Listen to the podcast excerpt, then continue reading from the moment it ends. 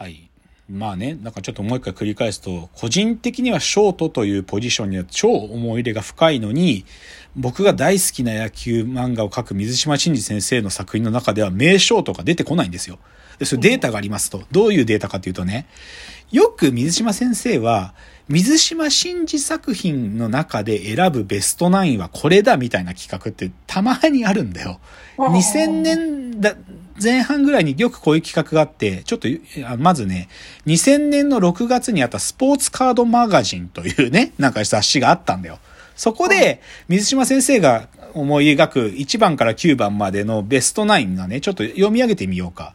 1番サード、岩木。2番セカンド、トノマ。3番キャッチャー、山田。4番レフト、影浦康武。これ、アブさんです。で、5番センター、国立玉一郎。これは、野球協の歌の東京メッツの選手です。で、6番ライト、藤村甲子園。これは謎。これは謎です。ライトじゃないですかね。藤村甲子園は本当はピッチャーなんで。そして、7番ショート、真田一休っていう、これ一休さんという漫画の主人公なんだけど、一休さんショート守ってるとこ見たことねえから。悪いけど。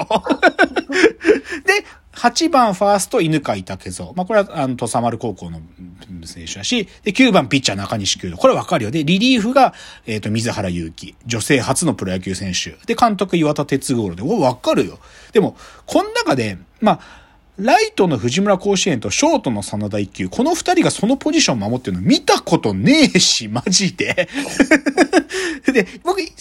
真田一休嫌いかつ嫌いじゃないよ。この人忍者なんだから、足超速いんだから、この選手のこと好きなんだけど、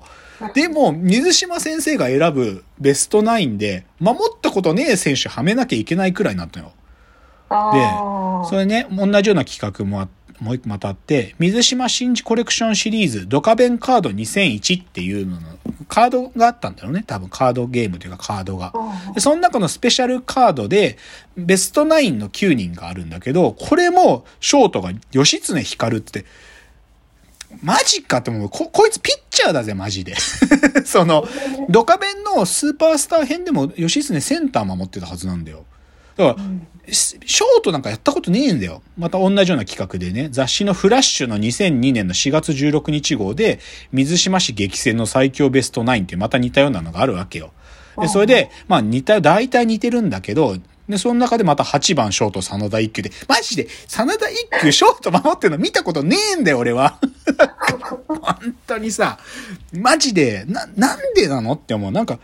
水島先生、ショート軽視してたのかな本当にないの。水島作品で偉大なるショート。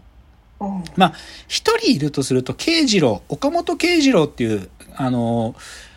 なんだっけな、おはよう慶次郎っていう漫画だったかな。それね、慶次郎っていうすごい選手がいて、それはショートなんだけど、慶次郎はそんなに人気作じゃねえから。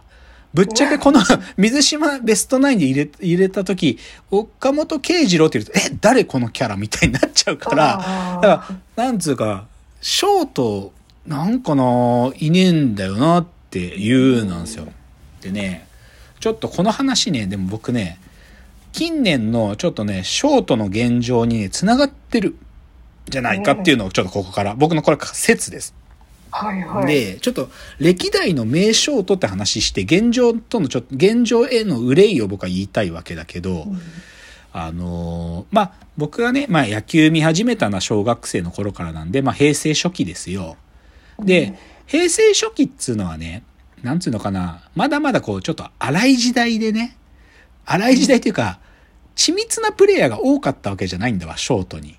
なんか、こう、強打強肩タイプみたいなね、それこそ、宇野とか池山みたいな振り回す系の人か、もしくはバントがめっちゃ得意な巨人の河合みたいな職人タイプぐらいしかいなかったのね、平成初期は。なんだけど、広島に野村健次郎っていう選手がいて、この人がトリプルスリーを95年に達成するんだよ。トリプルスリーっていうのは3割、ホームラン30本、で、盗塁30盗塁以上っていう、これは、そう、なんていうか、は、足も速くて、強打も打てて、打率もいいっていう。だから、うんそなんていうかな、な、野手にとっての勲章の一つなのね、トリプルスリーって。それを野村が達成するっていうので、野村という偉大な選手が95年に、まあ、一つの結果を出すと。でも、うん90年代後半はどちらかというと、上手い選手が各チームで出てきて、ヤクルトの宮本慎也っていうね、まあこれは、今までの野球の歴史の中でもトップ3に入る守備が上手い人。宮本慎也。であとは横浜の石井拓郎とか。っていうのが出てくる中で、スーパースターが一人、90年代後半から2000年代前半生まれて、それが松井和夫っていう選手なのね。あの、来年から西武の監督になります。松井和夫は。うん。松井和夫は、はっきり言えば、ちょっと、化け物クラスの選手だった。あの、2002年に彼もトリプルスリーをやるけど、その時期、あのー、パリーグはベストナインとかゴールデングラブ賞は松井和夫か、まあ、あとは唯一のライバルだった守備職人ロッテの小坂っていうのがいるけど、でも正直松井和夫が異次元の凄さだったのよ。だから、今までのプロ野球の歴史の中でナンバーワンショート誰って聞かれたら、一人の候補は松井和夫。っていう選手が、90年代の終わりから2000年代前半までが彼の時代だったんだよね。で、2004年ぐらいから、でも各チームでメジャーリーグに行けるような選手が育つ時間があるの。それが2004年出てきたのは西武の中島だったり、ソフトバンク、まあ昔の大英だけど、の川崎だったり、ロッテの西岡みたいな選手が出てきて、首位打者も取れるし、でもそれなりにパンチ力でホームランも打てるっていうので、こいつらが後に成長してメジャーリーグでそれぞれ行けるぐらいの選手が出てくるんだよね。そういう時代があった。で、で、2000年代の後半に、まあ、あと、阪神の鳥谷は、あのー、別にメジャー行ったりしないけど、休まない、体が、怪我しないタイプだから、休まないショートみたいなのでいたけど、でも、やっぱりね、2000年代の後半に、巨人でスーパースターが生まれるんです。それが、巨人の坂本勇人なのね。で、松井和夫以降で、ひょっとすると松井和夫に肩が並べられる選手がいるとしたらって考えると、巨人の坂本しかいないんだよ。あの、坂本は、あの、田中マー君と同い年の選手なんだけど、その、もう、1年目、あれ？坂本がレギュラーになったのは1年目じゃないのかな ?2 年目なのかな？まあでも、本当に原監督が、まだ坂本が全然若かった頃からもうこれは将来のスーパースターになるって思って辛抱強く使っ続けて、もう、もう本当にルーキーの時から試合出まくってて。で、プロ野球の歴史で3000本打つって、もうはっきり言って張本、一郎以外を除けば張本さんしかやったことない、日本プロ野球における3000本ヒットを打つって超偉大なことなのね。松井、松井和夫ですら多分2700だと思う。松井和夫のホームヒット数って。で、坂本は今33歳か4歳なんだけど、もう2200本ぐらい打ってんの。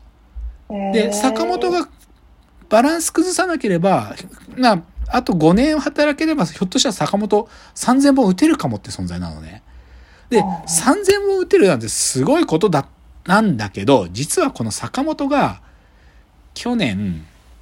女性トラブルでね 週刊文春にですね、もうパワハラ、モラハラ、まあ、要は、あの、お付き合いしてる女の、お付き合いしてるっていうべきなのかななんか女の人のね、妊娠させちゃって、で、まあ、でも前、出産はしてくれるなと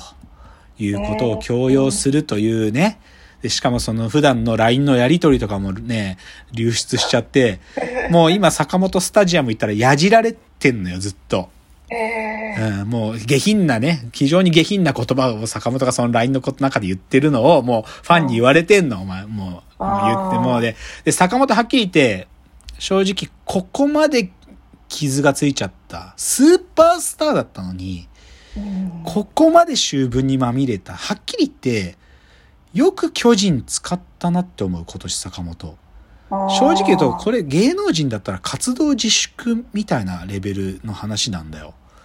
芸能人だったらっていうか、まあ政治家とか、まあ要は表に出る仕事だったら、今のご時世的には、これはちょっともうアウトだねっていうレベルのことをやっていて、だけど、坂本試合出続けたのね、その後も。でも調子が良かったかって言ったら微妙。やっぱりちょっと後ろぐらい感じで本人も、やっぱりね、そういうプライベートでの、なんかそういうトラブルはやっぱり影響してたよ、プレーに。だから、正直今年の WBC のショートは坂本じゃないと思う、僕は。坂本選んだら逆に侍ジャパンそのものが叩かれちゃうから。それくらい坂本は傷がついた。だから、スーパースター、松井和夫以来のスーパースターなのに、正直坂本が3000本仮に打ったとしても、半分祝福されないんじゃん。それくらい汚れてしまった、坂本ブランドが。だから、で、じゃあその坂本が今、今いない、いないとかいるんだけど、こ大手を振って応援できない存在になっちゃったわけよ。うん。ですると、はっきり言って今、シショートできる、まあ、おそらく今年の WBC のショートは西武の源田ですよ。で、源田は今、日本で一番守備がうまい。取ってから超速い。取ってそんなに早く送球できるっていう、初めて見た時もびびっくりしたんだから。そんくらい速い源田は。まあ、強いて言うともう一人ソフトバンクの今宮って選手もいて、今宮のが若いんで、今年今宮意外に打率も良かったから、今宮でもいいんじゃないかという説はあるんだけど、まあでも源田か今宮ですよ。でも、はっきり言ってじゃあ源田と今宮がスーパースターかって言われたら微妙なのね。どっちかっていうとチームの中での黒子だよ、こいつらは。